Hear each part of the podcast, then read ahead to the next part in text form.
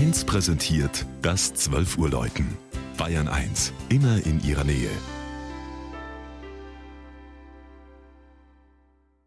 Es ist 12 Uhr. Das Mittagsläuten kommt heute aus Igensdorf in Oberfranken. Wolfgang Näser hat den Marktflecken in einem der größten Kirschenanbaugebiete Deutschlands besucht.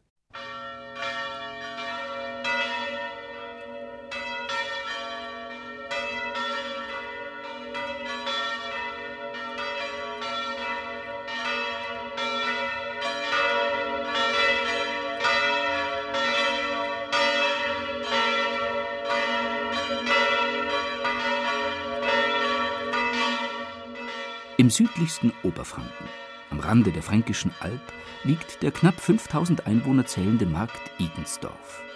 An den Talhängen von Illach, der Schwabach und des Rüsselbachs erstrecken sich zahlreiche Obstgärten, wo Kirschbäume jetzt im Frühjahr für ein Blütenwunder sorgen.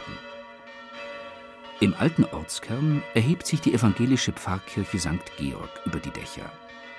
Das Äußere des Gotteshauses zeigt sich ganz gegensätzlich zu den in der Region typischen spitzen, schlanken Kirchtürmen. Es beeindruckt auf der Westseite mit einem barocken, weit geschweiften Giebel mit aufsteigendem Turm und vasengezierten Ecklisenen. Im Inneren der Georgskirche, deren 325. Weihetag im vergangenen Jahr gefeiert wurde, überwiegt schlichter evangelischer Barock.